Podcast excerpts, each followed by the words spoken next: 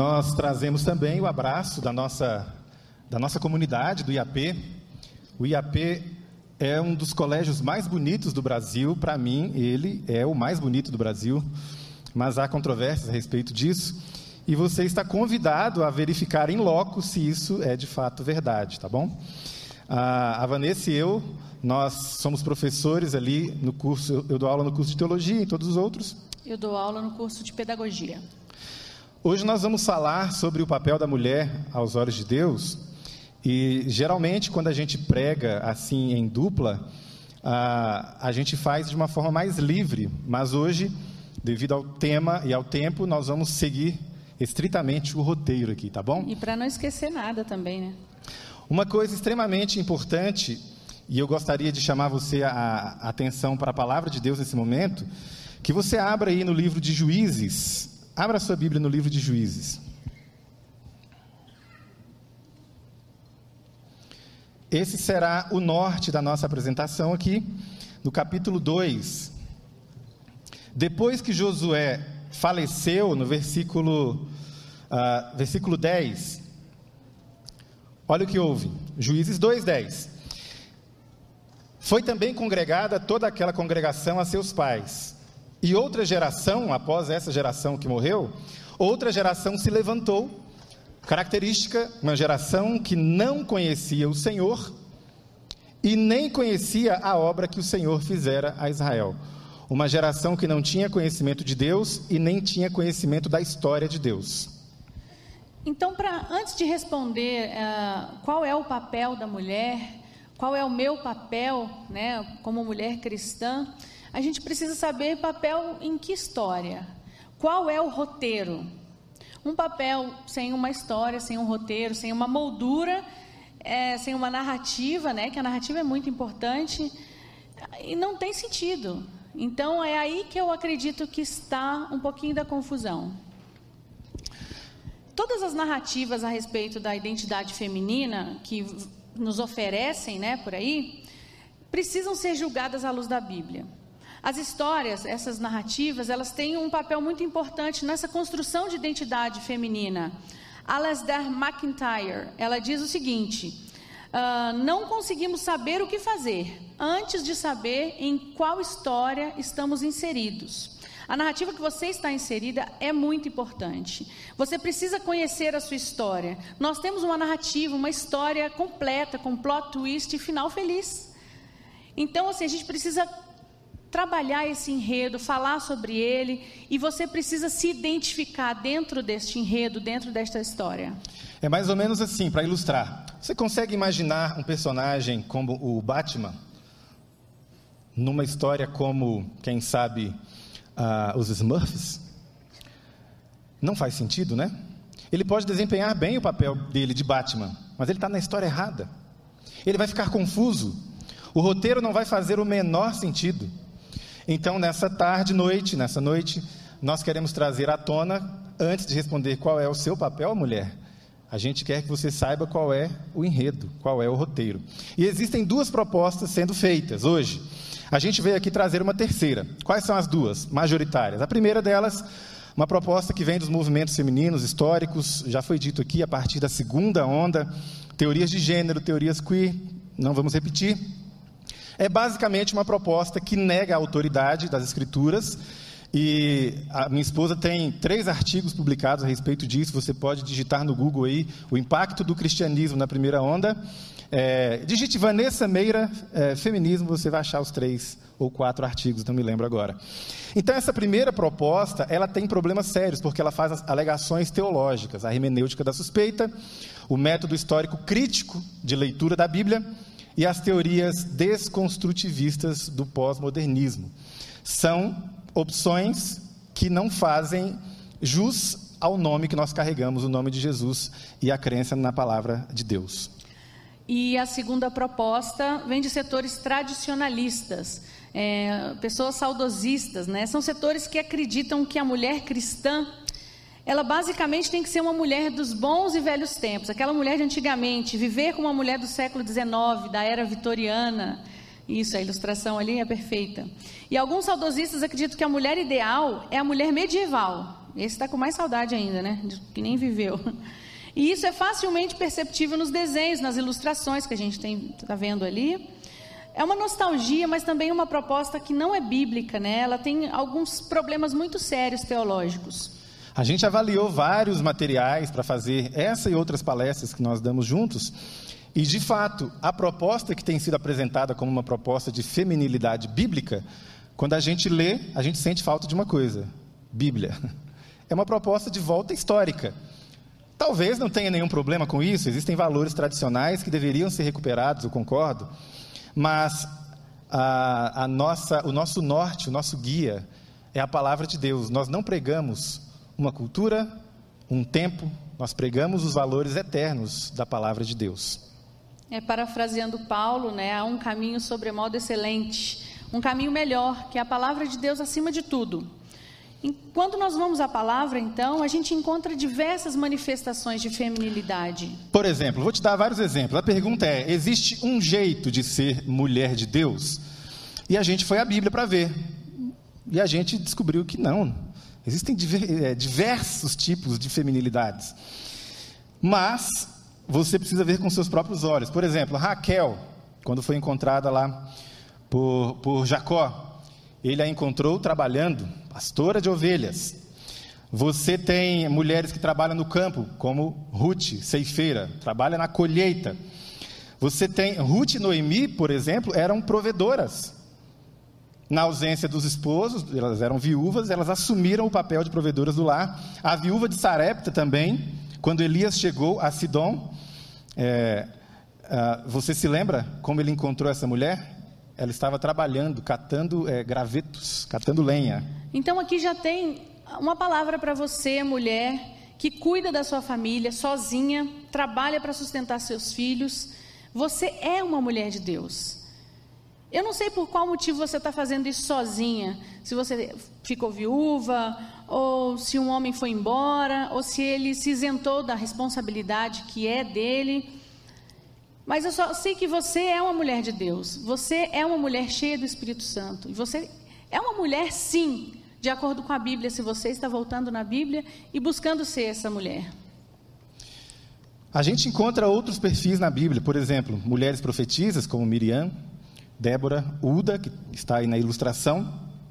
A Débora também era uma juíza, né? Ela tinha autoridade civil. Você encontra na Bíblia mulheres com autoridade para governar.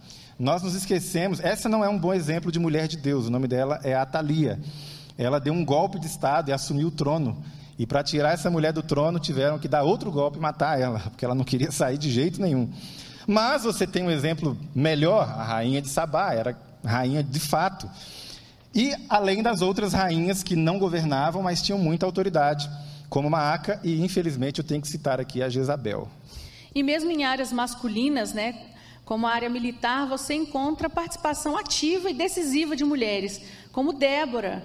Ela foi para a guerra com o Baraque, é a história favorita da minha filha. Em Juízes 4 e 5 você pode conferir isso lá. E quem decidiu a guerra, quem matou o general Cícera, foi outra mulher. Jael cravou uma estaca na cabeça de Cícera. Eu fico imaginando, Vanessa, imagina que é, vamos escrever um livro sobre feminilidade bíblica e vamos usar essa ilustração na capa. feminilidade bíblica. Chocante. Que isso, pastor? Aí tá errado, né? Eu tirei de onde essa história, meu irmão? Não foi do jornal, foi da Bíblia. E essa mulher na Bíblia, de acordo com essa história, naquele, naquela situação, ela faz a vontade de Deus. Já tem mulher aí pensando, eu queria essa unção da Jael. Cadê minha marreta? Cadê o meu o, o prego aqui? Não, calma. Para aquela circunstância, ela foi a mulher para o momento certo. Mas veja, é um perfil completamente diferente, não? Eu imagino, cadê o pastor? Pastor Gilson. Imagina o Ministério da Mulher. Vamos eleger Jael, liderar o Ministério da Mulher da igreja. A coisa, ou a chefe das diaconisas, né? A coisa ia funcionar direitinho. Né? Vamos lá. Você conhece a história da mulher sábia de Abel, é, Abel Maca? Ela negociou com Joabe. Essa história é pouco conhecida. Está lá em Samuel, é, 2 Samuel, capítulo 20. Joabe cercou a cidade e ele começou a destruir os muros porque ele queria pegar um sujeito chamado Seba, que estava lá dentro, escondido. E aí ele falou: Vou matar todo mundo. E essa mulher anônima começou, assumiu a liderança, começou a negociar com Joabe de igual para igual. E aí ela faz a proposta: ok, você não precisa matar ninguém além do cara que você quer. Então a gente vai fazer o seguinte: a gente vai jogar a cabeça dele por cima do muro para você e você nos deixa em paz. E o Joabe falou: ok, é um bom negócio. E aí ela fez isso. Joabe deixou a cidade em paz e essa mulher livrou uma cidade inteira. E onde estavam os homens nessa história? E por outro lado, você tem a Abigail, a esposa de Nabal. Davi queria matar o esposo dela. Davi ia cometer um assassinato. Então Abigail assumiu o controle da, da, da situação toda, foi negociar com Davi, deu ordem para os servos, para as servas e convenceu Davi a não cometer esse crime. Ela foi muito cautelosa, muito discreta. É outro perfil. Veja, esse é um perfil de feminilidade? Sim. E é só assim que a gente é feminina? Não. Depende da situação, depende da sua personalidade. Veja a mulher da cidade de Sunem, ela é descrita como uma mulher grande, uma mulher importante. A palavra hebraica é Gadol, Isha Gadol. Essa mulher também assume a liderança da situação. Ela é casada, mas o marido nem aparece na história. Naquela circunstância, ela conversa com o profeta, ela decide construir um quartinho para o profeta. Ela é a dona da situação. Ela domina as, as ações, ela é quem comanda. É um outro perfil também. E a Bíblia também conta a história de uma mulher que salvou uma cidade quebrando o crânio de um homem com uma pedra. Mulherada meio. Essa parte as crianças não vão gostar é, muito. não né? escuta não, Nina. Minha filha está ali. Um dia Abimeleque cercou a cidade dessa mulher e queria matar todo mundo lá dentro. Ele cercou a cidade e ia atear fogo na cidade. Todo mundo ia morrer ali dentro. Então, quando ele chegou perto do muro, essa mulher jogou uma pedra de moinho que rolou e caiu em cima desse homem e rachou o crânio dele. E quando ele viu que ele ia morrer, ele falou o seguinte: ele chamou um soldado e falou assim: Olha, me atravessa com a sua espada, porque eu não quero ser conhecido como um homem que morreu pelas mãos de uma mulher. Mas não adiantou nada, porque a história está aí, né? Registrada para gente. É um outro perfil de feminilidade, né? Ela agiu de uma forma um pouco agressiva. Você vê ser... que o ministério da mulher no Antigo Testamento era um negócio meio era complicado. meio pesado. Eu não sei se eu ia dar conta, não. Melhorou Mas, bastante. Muito. Então, a feminilidade bíblica, ela é diversa. Agir de forma feminina é sempre assim? Você, né, agir com, essa, com esse ímpeto, jogar uma pedra e tal? Nem sempre, né? Precisou algumas vezes. A situação exigiu nesse momento. É, eu pergunto, qual é o perfil certo? Qual delas é mais mulher de Deus? Olha o que Ellen White fala sobre isso, está ali na tela. Cada indivíduo tem uma vida diversa da de todos os outros e uma experiência que difere muito dos outros. Deus deseja que o nosso louvor ascenda, suba a Ele, levando a marca da nossa própria personalidade. Você não precisa ser cópia de ninguém, minha irmã. Você não precisa, você precisa ser você cheia do Espírito Santo nas mãos de Deus. Deus não espera que o isope, que é uma planta baixinha, atinja a proporção do cedro, que é uma árvore alta, ou que a oliveira atinja a altura da majestosa palmeira. Mas cada qual deve ter o objetivo de atingir tão alto quanto a união do poder humano com o divino lhe torne possível. Cada pessoa a quem o Senhor confiou uma mensagem tem uma obra específica. Veja na tela. Cada um tem a sua própria individualidade. Conselho para mulheres e homens agora. A sua própria individualidade não deve ser diluída na individualidade de ninguém. Quando eu me converti na igreja adventista, eu não cresci num lar cristão e nem sabia que existia igreja adventista. E quando eu me converti, comecei a frequentar a igreja, eu observei que existia um padrão, né? Existia uma linguagem, existia uma postura totalmente avesso do que. A pena inspirada? Você... A pena inspirada para mim era uma pena flutuante, voando, uma pena. Eu não entendia os termos usados. É, tinha, tinha, outras palavras que eu não entendia, eu ficava muito confusa. Eu ficava fingindo costume, mas eu não estava à vontade. Então, eu comecei a observar, assim, se você olhar no geral, a gente tem um padrão. Mas Deus me permitiu observar, assim, cada pessoa. Cada mulher que eu fui conhecendo ao longo da minha conversão, eu fui vendo as diferenças.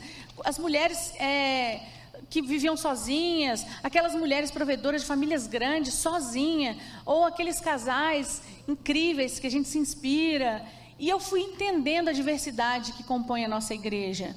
E eu entendi que existia lugar para mim aqui, apesar de não ser tão ortodoxa assim, eu fica, me sentia meio peixe fora d'água, mas Deus me permitiu ver que tinha um espaço para mim aqui.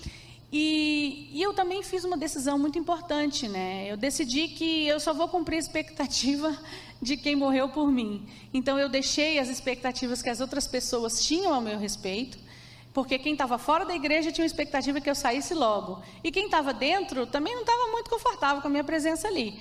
Mas eu pensei, quem gostou Gostou, quem não gostou, paciência. Eu vou ficar é aqui, né? Olha, quem não gostou, que se converta. Graças a Deus que Deus permitiu que você visse e que permitiu que eu visse também. Que bom. ok, até me perdi depois dessa, meus irmãos. não, sou eu. Ah, é você. Na igreja primitiva, então, a gente tem a Lídia. Ela era vendedora de púrpura, temente a Deus. Dorcas já era outro perfil, parecia ser uma pessoa mais caseira. Febe era serva da igreja de Sencreia, era protetora de muitos, inclusive de Paulo. A Priscila, esposa de Áquila, cooperadora de Paulo, deu estudos bíblicos para Apolo, como a igreja se reunia em casa e é um ambiente assim culturalmente, né, feminino, a mulher tinha muito protagonismo. O cristianismo foi uma força muito positiva a favor da emancipação feminina. Isso não sou eu que estou falando, muitos historiadores concordam. Só dá uma pesquisadinha aí. Veja, na história da igreja também há essa diversidade. Então a gente, Antigo Testamento, Novo Testamento, história da igreja, por exemplo, Perpétua e Felicidade. Você conhece a história delas? Perpétua era a patroa da felicidade e as duas eram cristãs. A Perpétua era uma recém-convertida, ela nem tinha sido batizada ainda. Ela foi presa por essa decisão, grávida, deu à luz na prisão, e as duas foram pisoteadas numa arena. A Perpétua, depois de ser pisoteada, ela guiou a espada do gladiador até o próprio pescoço para que ele desse fim ao sofrimento dela. E antes dessa morte, o pai a visitou e tentou convencê-la: Filha, não faça isso, para quê? Você não é cristã? Ela falou, eu sou, pai. Mas você não precisa falar que é. Não diga que é. Seja só no coração. Aí tinha um vaso assim do lado e ela olhou para o pai e falou assim: Pai, o que é aquilo? Aí ele: Um vaso. Não é uma cadeira? Não. Não é uma mesa? Não. Por que, que você está me falando isso, filha? Pai, não existe outro nome que me descreva a não ser cristã. E por muito menos, meus irmãos e irmãs, tem gente negando a identidade. Por muito menos. Não tem touro na história. Não tem arena. Não tem gladiador. É um semestre de antropologia já é suficiente. É um semestre de, quem sabe, epistemologia, filosofia. Nós precisamos de mais perpétuas e mais felicidades. Tem também a Felicitas de Roma. Isso. Ela assistiu seus sete filhos serem martirizados. Os sete filhos dela, um por um, foram martirizados e mortos. E não se retrataram, não negaram a fé.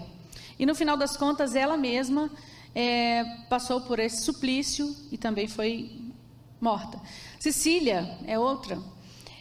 Antes de ser decapitada por um carrasco romano, ela levou 400 pessoas aos pés de Jesus. Amém. Jerônimo, um dos grandes teólogos da história do cristianismo, nós temos dois Jerônimos, o Jerônimo de Praga é aquele que foi é, martirizado, esse é o anterior. Ele foi um dos grandes teólogos, ele tinha discípulas. Uma, a mais famosa era a Marcela, que está aí. Marcela era uma erudita, ela estudou teologia por conta própria, ela falava latim e grego e lia em hebraico. E além da, da Marcela, tinha a Eustóquia, outra discípula de Jerônimo. Os comentários de Jerônimo são usados até hoje nos seminários de teologia. E a contribuição desconhecida dessas mulheres precisa sair debaixo do tapete. Nós devemos muita coisa da teologia a essas mulheres eruditas. Na Idade Média, Marguerite Poretti, essa daí, ela escreveu um livro chamado O Espelho das Almas Simples e Aniquiladas. E por isso ela foi muito perseguida, duramente criticada, ameaçada, e como ela se recusou a se retratar, ela foi condenada à fogueira. A sua história como mulher de Deus passa pela história da reforma protestante. Você conhece os anabatistas? A reforma protestante, olha aqui para mim, tem duas vertentes principais. Nós temos a vertente mais conhecida, a vertente magisterial da reforma. Os reformadores magisteriais, Lutero, Calvino, Zwinglio, John Knox.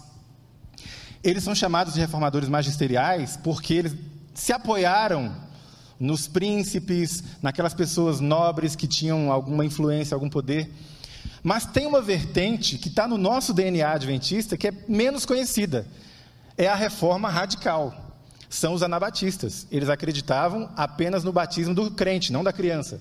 Então eles praticavam o que a gente chama de rebatismo. Os anabatistas, eles defendiam um conceito de sola escritura muito mais radical do que Lutero, Calvino e Zwinglio. E nós, adventistas, temos muito da herança desse movimento. Essa imagem que vocês estão vendo é a execução da Mike Vince. Ela foi condenada à fogueira, foi presa com outras mulheres, escreveu uma carta para o seu filho Adrien. E ela escreveu o seguinte: o filho dela tinha só 15 anos. Meu caro filho, não tenha medo deste sofrimento. O Senhor afastará todo medo. Eu não sei porquê, mas senti muita alegria quando fui sentenciada. Portanto, meu filho, não deixe de temer a Deus por causa dessa morte temporal. Não tenho como agradecer totalmente ao meu Deus pela grande graça que ele tem revelado a mim. O Adrien foi assistir a sua mãe ser executada. E como os anabatistas transformavam aquele momento de execução em pregação, eles parafusaram a língua da Mike Vince no céu da boca, para que ela não pregasse no momento da execução. E quando começou a execução, o filho não suportou aquilo, ver a mãe, né, naquela situação e ele desmaiou. Quando ele conseguiu se recuperar, a execução já tinha acontecido, uma fogueira, né, então já tinha queimado tudo bastante. E ele prometeu ali mesmo que ele jamais seria impedido de pregar. E o que, que aconteceu? Ele começou a procurar os restos da sua mãe ali naquela fogueira e ele encontrou o prego que segurou a língua da sua mãe. E foi ali esse prego. Não esse, né, gente? Parafuso. É um, um eu, ah, é parafuso. Gente, parafuso e prego para mim, mesma coisa. Ele pegou esse parafuso e guardou esse parafuso. Ele levava para onde ele ia. E toda vez que ele se sentia assim acuado, não vou pregar, não vou falar de Jesus, ah, eu corro risco de morrer aqui. Ele pegava esse parafuso e falava: Não, eu vou falar no lugar da minha mãe. Só um parêntese, Vanessinha. Ah, eu vejo alguns adolescentes e jovens, especialmente as meninas, compartilhando um meme muito famoso. É assim: Nós somos as netas das bruxas que vocês é, queimaram ou não conseguiram queimar. Sim. Eu vou olhar para uma câmera, para aquela ali. Você, querida jovem adventista, você não é neta de bruxa nenhuma. Eu aposto que a sua, sua avó é adventista. Sua avó é diaconisa da igreja, menina. Ou, no máximo, a sua avó é católica. E, historicamente falando, você tem uma multidão que foi queimada, literalmente, que faz parte da sua família de fé. Elas não eram bruxas. Você não precisa ficar eh, prestando homenagens às bruxas que foram queimadas historicamente. Você tem gente com mais dignidade, que morreu pelo motivo melhor. Preste homenagem a elas. Nós somos as netas das anabatistas que vocês não conseguiram queimar. Ah, nós temos aí ah, um, um, outro exemplo histórico, a Catarina Zell. Ela foi uma protestante intelectual, uma estudiosa também, na biografia dela está escrito que ela conviveu com os eruditos da época, ela conversava de igual para igual com eles, mas não sobre dança, baile de máscaras ou os prazeres mundanos. Ela gostava de conversar sobre o reino de Deus. Visitava pessoas durante a peste, nenhum pastor queria visitar durante a peste, ela ia lá. Vários enterros ela fez porque os pastores estavam com medo da contaminação, eles não iam. E ela falou: Eu vou. Mas você pode ser contaminada, pode morrer. Ela falou: Morrer para mim é lucro. Se era lucro para Paulo, tem medo não. E ela foi. E aí um, um bispo da cidade, vendo isso, falou assim: mulher, volte a fiar, volta para a costura. Esse tipo de argumento é bem mais antigo do que você imagina. Volte a fiar? Não. Ela passava a mão na escritura, na Bíblia, e ia visitar as pessoas, visitava as prisões, especialmente os condenados à morte. Talvez o papel da mulher cristã seja usar a sua influência na sociedade, como Margarida de Navarra. Ela foi protetora de Calvino. Ela abrigou Calvino, defendeu quando ele era perseguido na França e quando ele teve que fugir de lá. É por isso que Calvino dedica a ela as institutas. Um detalhe aqui: mulher trabalha. A, a Margarida de Navarra, ela usou o dinheiro dela para proteger Calvino. Então, a mulher tem que ganhar dinheiro. Cultivar o jardim, no capítulo 2, foi uma ordem dada para Adão, certo? Todo mundo gosta de destacar isso. Agora eu vou me levantar em defesa dos homens. Todo mundo destaca, olha lá, cultivar o jardim foi a ordem dada a Adão. Mas no capítulo 1, a ordem de frutificar, multiplicar, encher a terra e sujeitar a terra, trabalhar na terra, cultivar a terra, essa ordem foi dada aos dois. Amém? Mas tem Só uma interpretação interessante que eu, eu gosto viu? muito. De... Não, calma. Só tem um crente deixa, aqui, é, obrigado. Deixa eu fazer uma só um meu parênteses Vai, pois. Não. Então tem uma interpretação que eu acho bonita, poética e de repente o homem veio da terra para cuidar da terra e a mulher veio do homem para cuidar das pessoas. Então eu acredito que você precisa entender qual é a sua função. Gostei demais. Gostei muito da sua explicação. Eu também. Vamos lá, olha só o que, que Essa sujeirinha na camisa aí é barro, pessoal.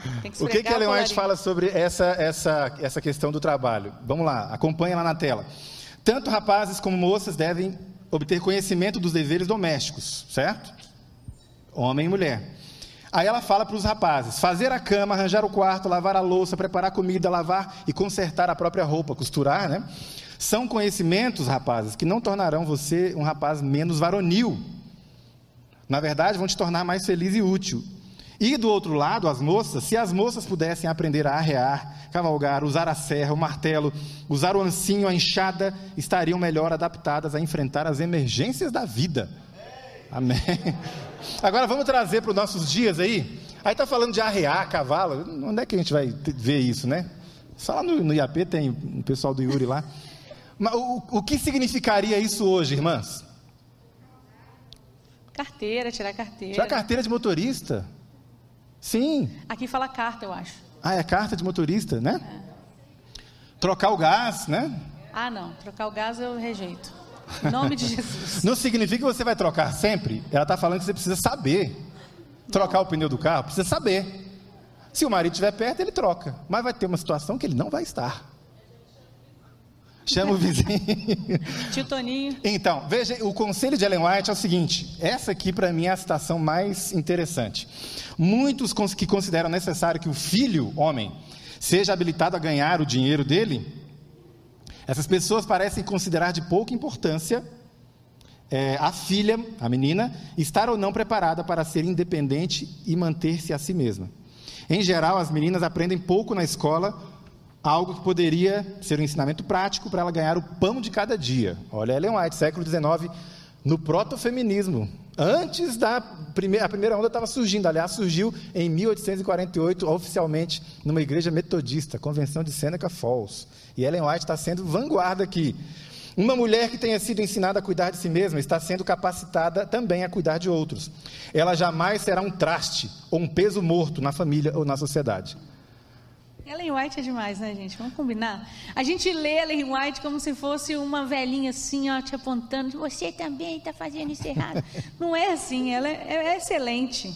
Ela, ela, diz também, num texto que eu não coloquei aqui é, na tela, mas está aqui, a, que a jovem deve se tornar uma mulher tão perfeita quanto possível, de modo que a sua vida seja útil e ela aprenda uma profissão que lhe permita obter emprego e se tornar independente.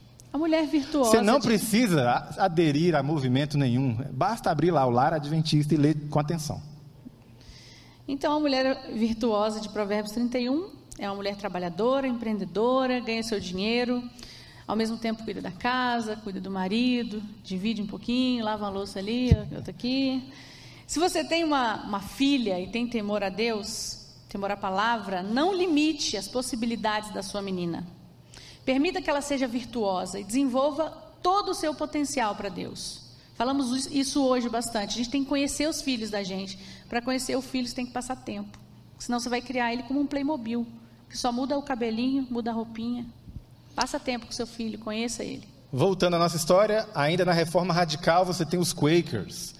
Se você, irmã, que está ouvindo, está assistindo, acompanhando ou que está aqui, se você se sente alguém ligado ao movimento feminista ou pretende ser, eu, eu recomendo que você conheça a história antes de tomar essa decisão. Especialmente os Quakers. O movimento Quaker é um movimento interessantíssimo. Não haveria a primeira onda dos movimentos femininos se não fossem os Quakers. Lá no século XVII, eles já defendiam a abolição da escravidão, a igualdade de gênero, já defendiam o fim da pena de morte na sociedade deles e o direito da mulher de estudar. Para que estudar? Para estudar a Bíblia.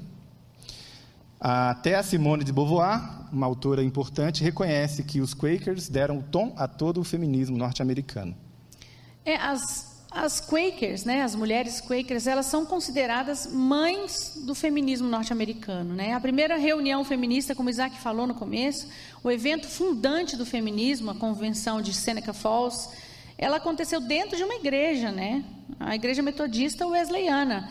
Se você pegar para ler a declaração de sentimentos, que é o documento que, que saiu dessa convenção, ela é cheia de frases de referência a Deus, a Bíblia, a criação.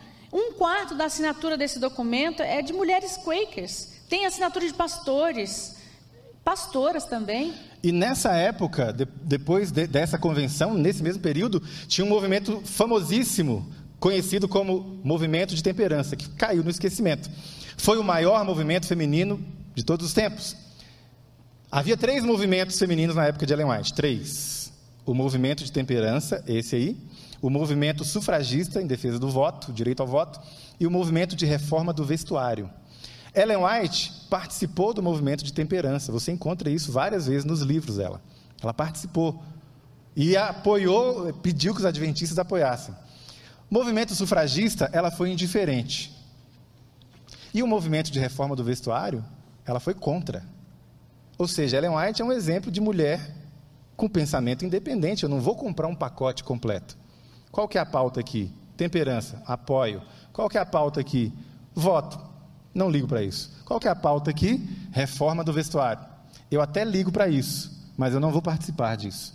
E aí, o que, que Ellen White faz? Ela propõe um outro movimento alternativo e você encontra as orientações dela a respeito disso nos seus livros. Pesquise sobre o WCTU. Pesquise. Ellen White, WCTU, você vai ter mais informações sobre isso.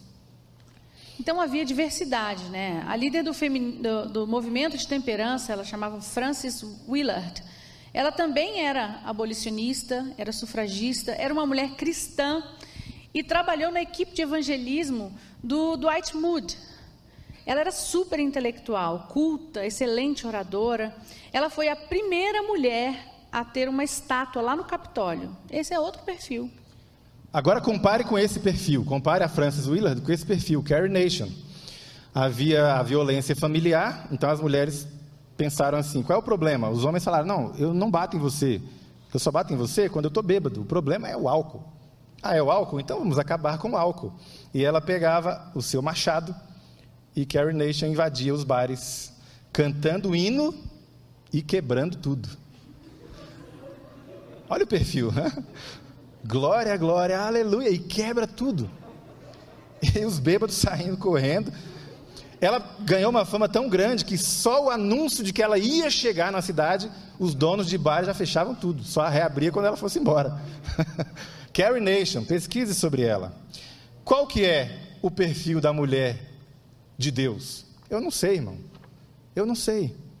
Eu estou te apresentando aqui qual é o roteiro. Esse é o roteiro. Essa é a história. É dentro dessa história que você vai achar o papel. Então você precisa conhecer a sua história, conhecer a história da sua igreja. É isso que vai te dar identidade. É isso que vai te dar sentido no papel de mulher cristã. É comum você ouvir os, os jovens evangélicos por aí dizendo que a igreja matou milhões de mulheres. Mas que igreja? Que igreja você é? Você é, igreja, você é da igreja adventista.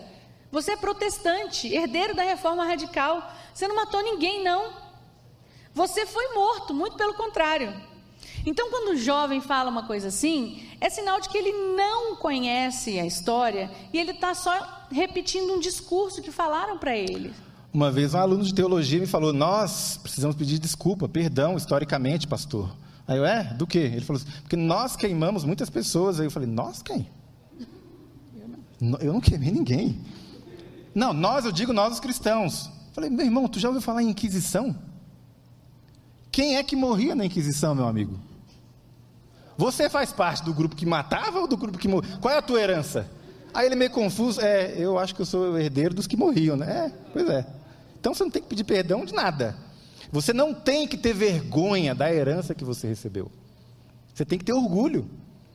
Valdenses, huguenotes, uteritas, anabatistas. Você está do lado desses, não do lado do tribunal, tá certo? É, uma pergunta que a gente sempre responde de uma forma automática é: por que, que Deus criou a mulher? Eu quero que você vá à Bíblia agora. Por que, que Deus criou a mulher? A gente vai lá em Romanos 11. Abra comigo em Romanos 11, no versículo 36. A resposta que a gente dá rapidamente é: Deus criou a mulher para o homem. Isso está certo, está escrito lá, né? Far-lhe-ei, ou seja, farei para ele uma auxiliadora idônea. Ok, isso está certo. Mas antes de fazer a mulher para o homem, tem uma verdade anterior. Romanos 11, 36. Porque dele, por ele e para ele são todas as coisas. A ele, pois, a glória eternamente. Amém. Esse todas as coisas inclui as mulheres. As mulheres foram criadas, a mulher foi criada como auxiliadora idônea. Auxiliadora, a palavra Ézer, é usada para descrever Deus, veja na tela, várias vezes na, no Antigo Testamento. Deus é o Ézer, o auxiliador da humanidade. E Deus não é inferior à humanidade. Pelo contrário, só pode auxiliar quem tem, como a gente fala no interior de Minas, bala na agulha. Você não procura ajuda de quem não pode te ajudar. Então a, a mulher é Ézer do homem Assim como Deus é o Ezer da humanidade. É como eu, eu ensinando a Nina a fazer a tarefa. A minha filha tem nove anos. E a gente está nesse suplício de aula, de aula à distância aí. E todo dia tem que sentar no final de tarde e fazer a tarefa. Eu estou sendo auxiliadora da minha filha. Isso não quer dizer que eu sou inferior a ela. É porque eu tenho um conhecimento, é porque eu tenho possibilidade de ajudá-la que eu vou ajudar. São muitas histórias, meus amigos, a gente não tem como contar todas elas.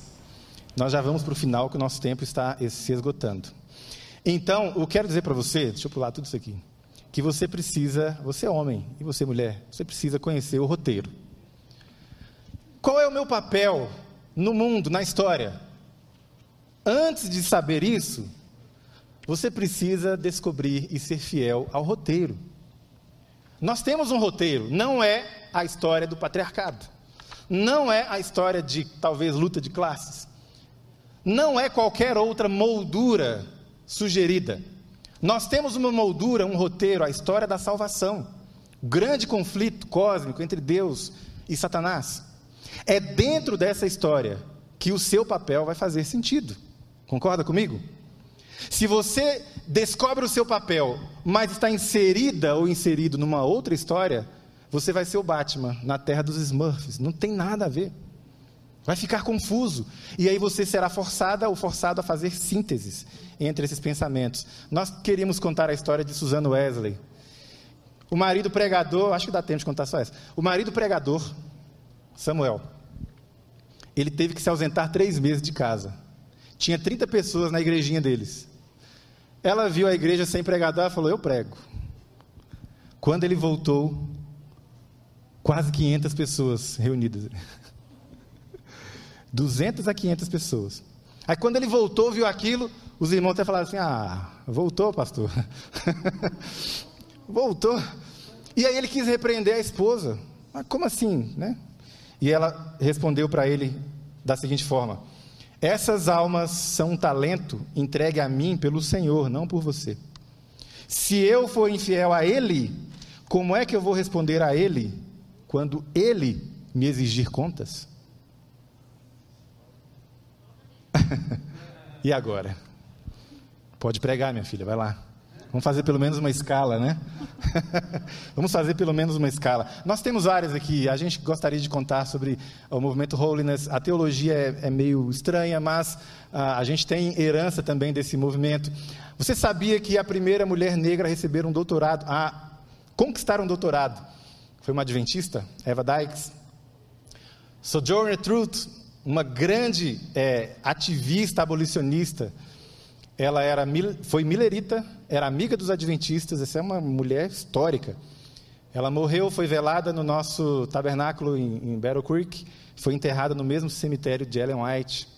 Kate Lindsay, uma adventista, queria fazer medicina na universidade que, reconhecidamente, no Michigan, não gostavam de receber mulheres. E ela falou: vou fazer a prova.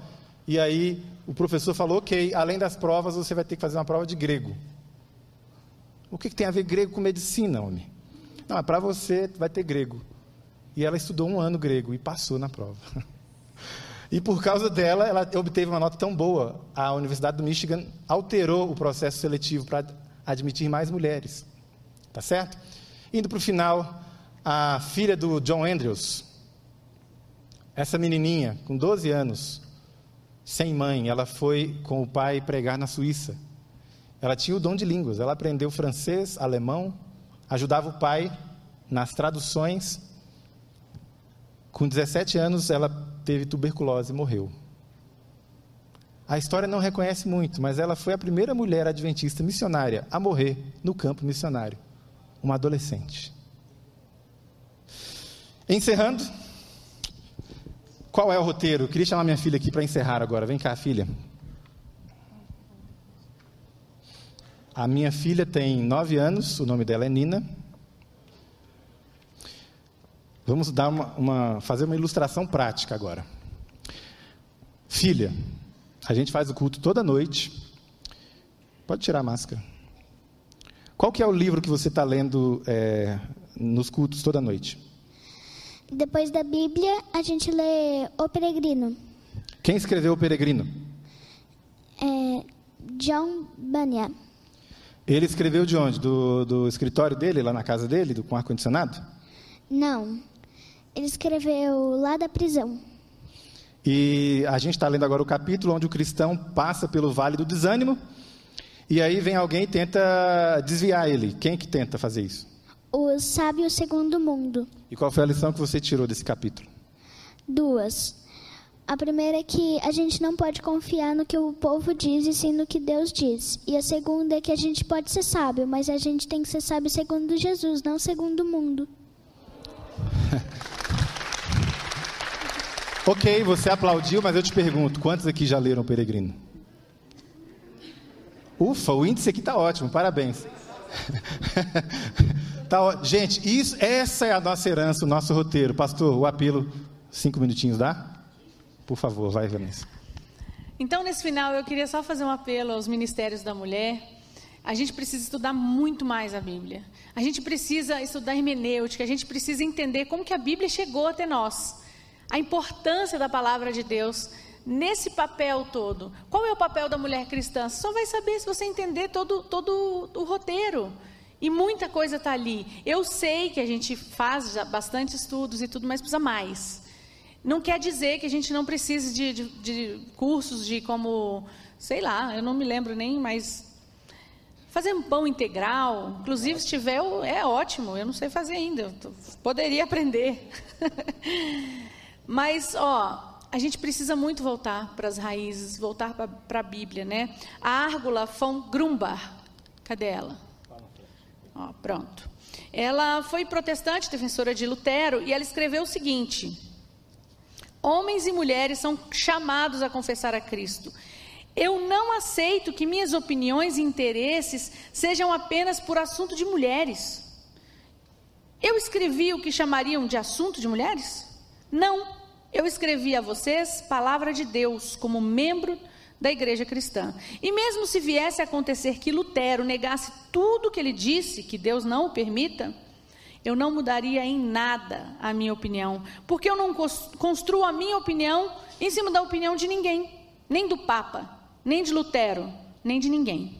A minha opinião está firmada sobre a verdadeira rocha, que é Jesus Cristo. Você não precisa ficar focado em performance, em simulações do que, é ser mulher, o que, é ser homem. Na dúvida, eu tenho uma sugestão segura para você. Leia a Bíblia. Entenda o que, a, o que Deus quer para você. Ame ao Senhor de todo o seu coração. Você vai ser uma mulher bíblica. Homens, abram a Bíblia, leiam, entendam o que está ali. Entenda o que Deus quer para você. Você vai ser um homem de Deus. Você vai ser um homem bíblico. É, o John Piper fala que teologia fraca gera mulheres fracas. Que nós possamos ser mulheres fortes. Então a gente precisa da teologia. Teologia não é assunto só de homem. É muito importante, porque as crianças, elas são educadas por nós, mulheres em geral. Isso não é cultural, não. É uma tendência natural e tem pesquisas confirmando isso. Não estou falando da minha cabeça. Timóteo era filho de uma mulher virtuosa, neto de uma mulher virtuosa. Elas o prepararam. Elas ensinaram teologia para ele. Elas o educaram ali nas escrituras. Timóteo sabia sagradas letras porque uma mulher ensinou para ele um apego radical à Bíblia, uma dependência total do Espírito Santo. Isso é a base do seu papel como mulher cristã. Elizabeth Elliot, essa é outra citação que eu vou trazer para vocês. O fato de eu ser mulher não me faz um tipo diferente de cristã, mas o fato de ser cristã faz de mim um tipo diferente de mulher. Eu abracei eu, Vanessa, abracei o conceito de Deus a meu respeito. É as expectativas dele que eu estou tentando cumprir. Dentro dessa história, eu vou ser tudo que ele quiser que eu seja. Eu deixei de cumprir as expectativas que a sociedade tem ao meu respeito. A nossa última instância é a palavra de Deus, não é Gerda Lerner, não é a Simone de Beauvoir, não é Lacan, Foucault, Marx, sei lá o que você anda lendo, Judith Butler. A serpente vai continuar falando no seu jardim. Se você for displicente, se você tratar disso superficialmente, o resultado é queda. Por fim, um apelo às jovens, especialmente jovens estudantes. Não seja eco do discurso secular. Não se preste a ser um megafone, repetindo ideias de outros movimentos não fique papagaiando discurso que nem é seu. Em nome de Cristo, eu te imploro. Volte para as suas raízes, entenda a sua história. No seu DNA, não tem espaço para ficar repetindo discurso que não é seu. Essa é a nossa herança como mulheres protestantes. Nós somos herdeiras da reforma radical. A Marie Duran, eu não sei se tem a foto dela aí, eu vou contar a história dela bem rapidinho. Quando você tira o homem do centro e coloca a mulher, é antropocentrismo. É idolatria igual, pessoal. É rebelião igual. O nosso empoderamento vem de Cristo. E a Marie Duran é um exemplo muito interessante. A família dela é o Guenote. Eles eram protestantes franceses. Essa história me dá um nó na garganta porque é muito especial a família dela, toda cristã, e o irmão dela, eu esqueci o nome dele, mas ele era um, um pregador muito famoso. Ele falava muito bem e ele arrastava as multidões. E ele foi morto por causa disso. O seu pai também foi preso. E a Marie Duran foi presa com 17 anos. 17 anos ela estava na Torre de Constance, aquela torre que está ali. E ela ficou presa ali e todos os dias, todos os dias, perguntavam para ela: Marie, você renega a sua fé? Se você falar assim, eu renego minha fé, você pode ir embora, todos os dias. Ela pegou uma agulha de crochê que ela tinha ali e escreveu resistir no poço, na cisterna ali que ela estava presa. Ela escreveu resistir. E diariamente ela lia aquela palavra, resistir. E ela resistiu 38 anos. 38 anos presa. Ela entrou uma menina de 17 anos e saiu uma senhora. E depois que ela saiu, ela viveu só oito anos. Ela passou a vida presa. Meninas, você consegue resistir a esse namorico de seis meses? Você consegue resistir um namoro de um ano? Você consegue resistir a quatro anos de faculdade tranquilamente. resistir. Que essa palavra esteja gravada no seu coração hoje. Que você consiga resistir aos apelos do inimigo. Que você consiga resistir a toda tentação de ficar repetindo discurso que você não faz a menor ideia de onde veio. Ser uma mulher de Deus é saber que nele vivemos, nele nos movemos, nele existimos, que nós somos a geração dele. Tudo que existe foi feito por ele. Sem ele, nada do que foi feito se fez, nem mulher, nem homem, nada. Eu vim dele, eu vou viver para ele, e um dia eu estarei com ele. Porque dele, por ele e para ele são todas as coisas. A ele toda a glória, para sempre. Amém.